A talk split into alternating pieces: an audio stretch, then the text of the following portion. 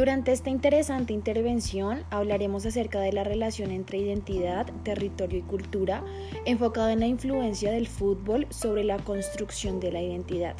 Vamos a tener varios participantes que irán dando su opinión respectivamente, pero para iniciar quiero saber, Geraldine, ¿por qué se menciona que el fútbol es un deporte que construye identidades? Inicialmente, los procesos de identificación simbólica que convierten a los equipos en estructuras de identidades colectivas, podríamos decir que es el principal factor por el cual el fútbol es un deporte que constituye dichas identidades. Los jugadores y el equipo en general son considerados los representantes más importantes del territorio y más aún cuando disputan con otros diferentes, ya que tienen la responsabilidad más grande que es mantener su nombre en alto y seguir forjando pues la identidad colectiva. A su vez podríamos decir también que la hinchada apropia ese sentimiento de pertenencia hacia el equipo y siente que hace parte fundamental de dicho juego, por tal razón, el club es considerado el responsable de los sentimientos y entidades propiamente. Podría decirse entonces que el fútbol, por su influencia y fama a nivel mundial, además de su capacidad de representación y constatación de las identidades colectivas, ha tenido su papel en la sociedad y ha proporcionado un escenario ideal para acentuar estas identidades. Sí, por supuesto que sí. Luego de todas las transformaciones sociales pues, que se han producido, el vínculo entre el fútbol eh, y las identidades sigue estando pues, muy presente. Si analizamos un poco de manera más profunda, pues podemos lograr entender que los discursos en el fútbol reflejan la vida social que hay detrás del mismo. Por esto decimos que el fútbol es una herramienta clave para entender el desarrollo de los procesos sociales actuales. Bueno, ahora yo quiero conocer tu opinión acerca de lo comúnmente mencionado sobre el fútbol y es de los partidos que se convierten en escenarios simbólicos de enfrentamiento y oposición entre identidades. Sin duda alguna, los partidos de fútbol son enfrentamientos entre identidades que intensifican las rivalidades y afirman algunos aspectos de su identidad. No obstante que este deporte es considerado como tal un fenómeno mundial que tiene la capacidad de mezclar procesos de identificación dependientes de circunstancias sociales, políticas, religiosas y culturales de cada lugar específicamente. ¿Qué podrías comentar sobre los casos donde las circunstancias y los contextos territoriales, políticos o ideológicos se se intensifican esta referencia de oposición las rivalidades cobran aún más fuerza y en ocasiones avanzan al desencadenamiento de determinados conflictos civiles.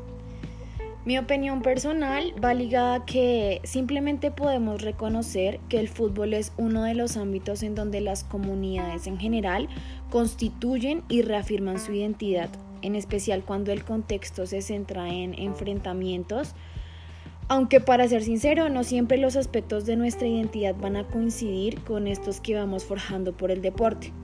La popularidad y grandeza del fútbol es la directamente responsable de las emociones e identidades que se producen entre equipo y aficionado para sentir que hacen parte de una colectividad superior, sea junto a otro o contra otro también.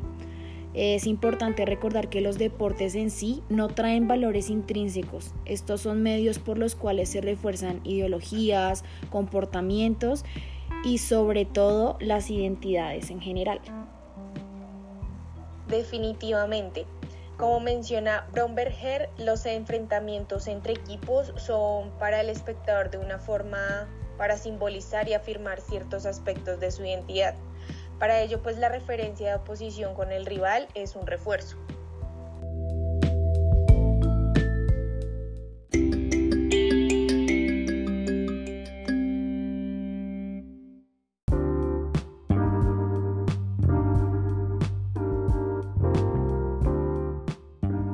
La siguiente participante el día de hoy es Julieta.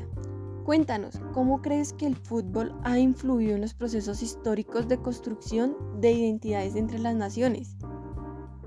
Hola Lady, gracias. Eh, bueno, pues para mí es un secreto que el fútbol se ha convertido en un fenómeno de gran magnitud en la sociedad. Eh, como es evidente, resulta ser posible encontrar una respuesta clara ya que este siendo un fenómeno multidimensional, eh, dificulta realizar el análisis de forma sencilla. Eh, en la lectura, la construcción de identidades colectivas a través del fútbol. Encontré que Serna señala que el fútbol se convierte en un espacio mucho más común que constituye una entidad inclusive más grande que uno mismo, puesto que, retomando lo mencionado anteriormente por Paula y Geraldine, los equipos se establecen como representantes simbólicos de los territorios o comunidades a las que pertenecen, haciendo del fútbol un territorio privilegiado en la formación de identidades, ya sea colectivas, locales, regionales o inclusive nacionales.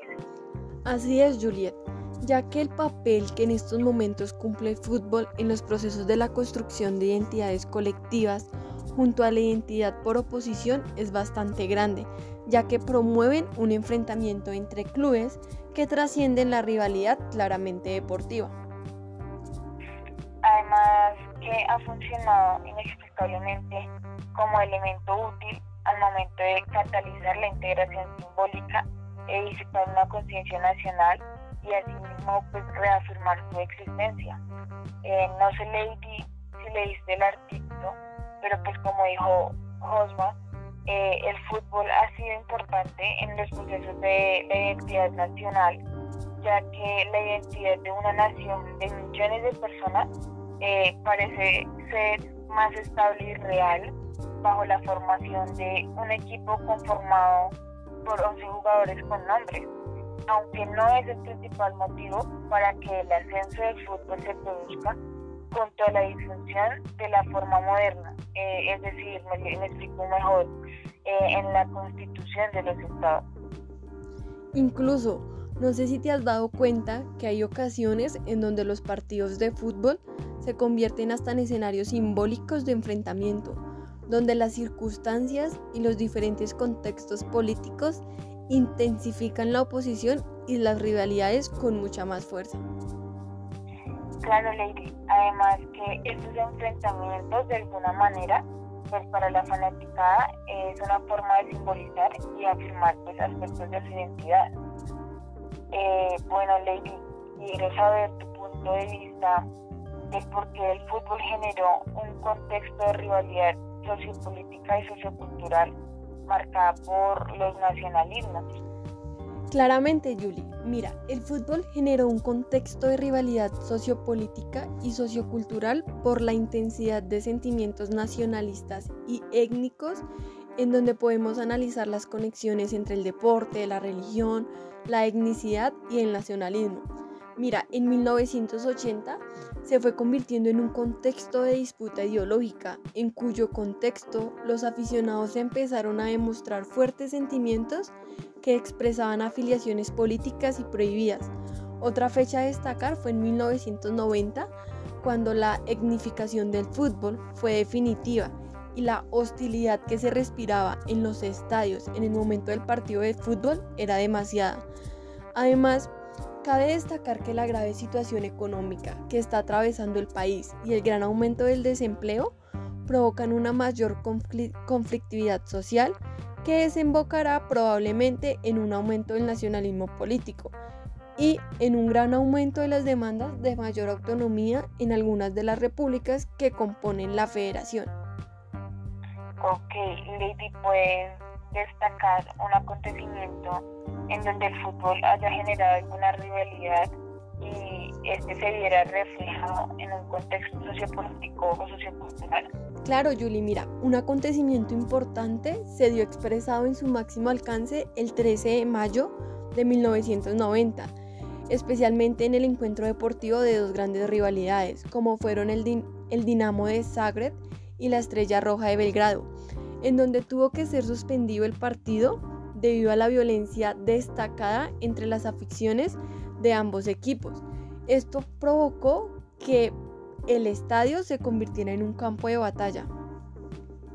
O sea que esto quiere decir que desgraciadamente la violencia en los estadios no es el único papel que tiene el fútbol en el conflicto, se puede trasladar esa violencia a las calles y al conflicto armado, generando una guerra por las fuertes expresiones sentimentales que genera el fútbol. Exactamente, Julie, no lo pudiste decir mucho mejor. Además, se determinó que el deporte se convertiría más que nunca en un potente medio para la formación, la reafirmación y la conservación de la identidad nacional y se vería fuertemente imbuido de narrativas nacionales, identitarias y culturales. Es decir, Lady, que parece evidente que el fútbol sigue estando impregnado de las circunstancias sociopolíticas conflictivas que han afectado al territorio desde hace muchos años, por lo que se convierte en un medio eh, en el cual a través eh, se cataliza, expresa y reafirma las identidades nacionales que protagonizan el enfrentamiento. Exactamente. El fútbol sigue marcando una rivalidad sociopolítica y sociocultural marcada por los nacionalismos. Muchas gracias Julie por la intervención. A ti, Lady.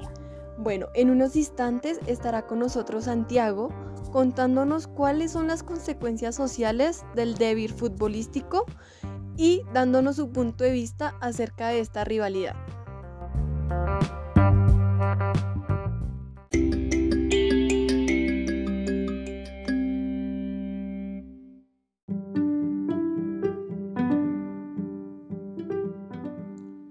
Hola Lady, sí, pues debemos partir por contextualizarnos en este derby futbolístico, en el cual están presentes dos equipos reconocidos e históricos, como lo son el Celtic y los Rangers de Escocia, cada uno con ideales muy distintos y con fidelidad a su historia. El Celtic, por su parte, creado por miembros de la Orden Católica Irlandesa, con la finalidad de ayudar a inmigrantes con extrema pobreza. Y por otro lado se encuentran los Rangers, que fueron creados por un grupo de personas protestantes y conservadoras. Estas diferencias y su gran acogida entre la población de este país hicieron de esto más de un derby futbolístico. Esto fue más allá de una simple competencia deportiva, en donde los seguidores de cada uno de estos dos clubes defendían su identidad católica o protestante plasmada en el escudo y la primicia de estos clubes. Y esto no es lo verdaderamente importante, ya así se dan muchos otros países del viejo continente. La diferencia y exaltación de este derby empieza desde el fanatismo de sus seguidores, ya que el enfrentamiento no solo era en la cancha, sino que también se generaba violencia y se resumía en asesinatos. Y todo esto se debía a las circunstancias históricas, como políticas, sociales y culturales, por las que había pasado la sociedad escocesa anteriormente. Muchos lo utilizaban como forma de, defensa del prestigio nacional escocés y otros, por su identidad conservadora, lo utilizaban más para hacer saber que no estaban conformes con los inmigrantes.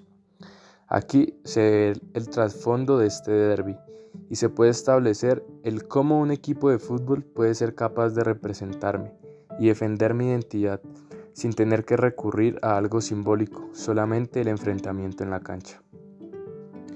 Si estoy de acuerdo con la rivalidad generada por el fútbol, pues hay que dejar en claro que en la historia del fútbol siempre habrá rivalidad, y más si se trata de un derby o un clásico en una ciudad. Pero esto va más allá de ser solo un juego, y cada una de las personas que disfrutan de este deporte se basan en su identidad y su personalidad. Por esta razón es que se da el sentido de pertenencia. Y hasta ahí es bueno, sin llegar al fanatismo, porque ahí se incurriría en otras características que no, son, que no nos permiten ver más allá del contexto deportivo. El fútbol representa a millones de personas en el mundo y cada uno tiene una historia diferente de contar acerca de su identidad deportiva. Y por eso es que es apasionante, por la rivalidad netamente deportiva en cada uno de los corazones de los hinchas y seguidores de este deporte.